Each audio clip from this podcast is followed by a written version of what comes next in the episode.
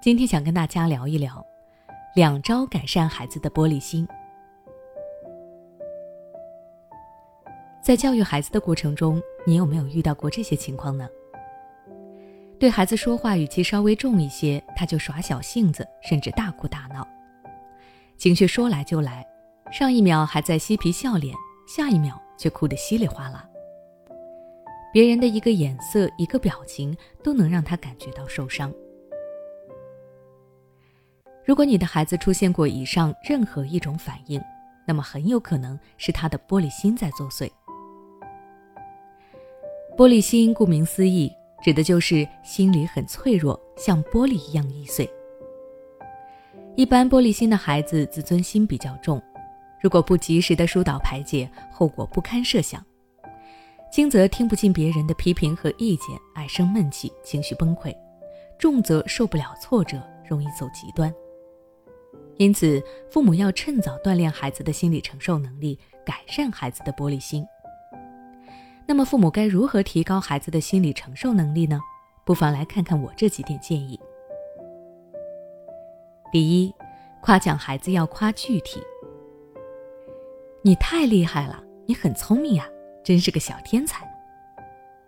父母都习以为常的用这种方式来夸孩子，大人夸赞，孩子得意，看起来似乎没什么问题。然而，这类夸赞的口头禅并不能给予孩子足够的心理营养。孩子因此建立起来的自信心也是脆弱的，可以说，孩子的玻璃心正是在这种空泛虚浮的夸赞里形成的。正确夸奖孩子的方式，应该是夸奖孩子的努力，夸奖孩子的具体行为，告诉他是因为具体的哪种行为才能够体现出他的某种能力。比如，你可以说：“妈妈发现你今天单词背得又快又准确。”你是怎么做到的？我感到很欣慰。你今天下午啊，自己主动完成作业了，不需要爸爸妈妈监督你了，这就是自律。类似于这种具体且走心的夸奖，不仅能够鼓励孩子，还能够引导孩子动脑思考、总结经验。孩子因此建立起来的自信心是坚定的，也能够避免孩子出现玻璃心的情况。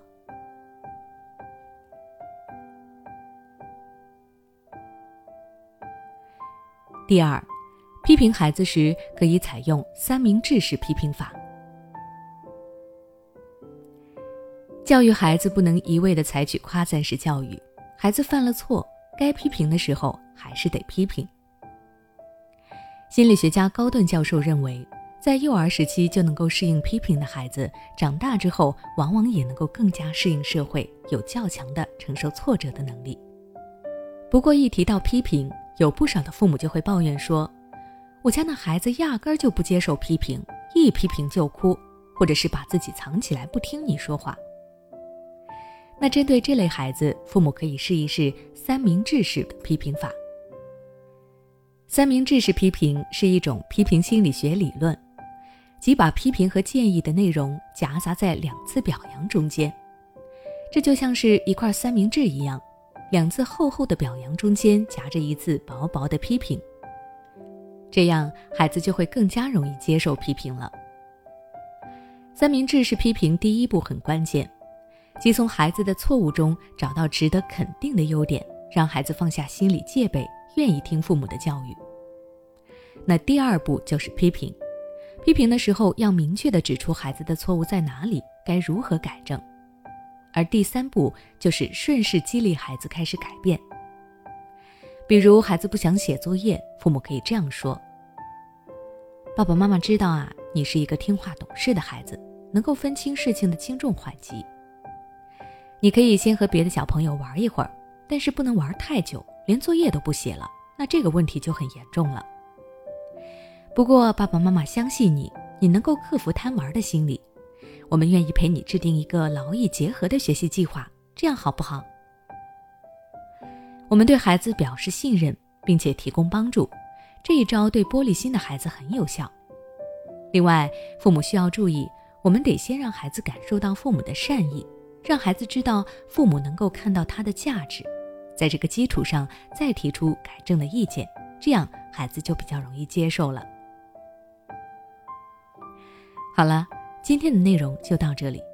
如果你想了解更多关于玻璃心的内容，可以关注我的微信公众号“学之道讲堂”，后台回复关键词“玻璃心”就可以了。你是否在为孩子的英语学习而烦恼呢？也许你已经发现，孩子背单词总是记不住，学了不少却一直开不了口。也许你正打算给孩子做英语启蒙，但却收效甚微。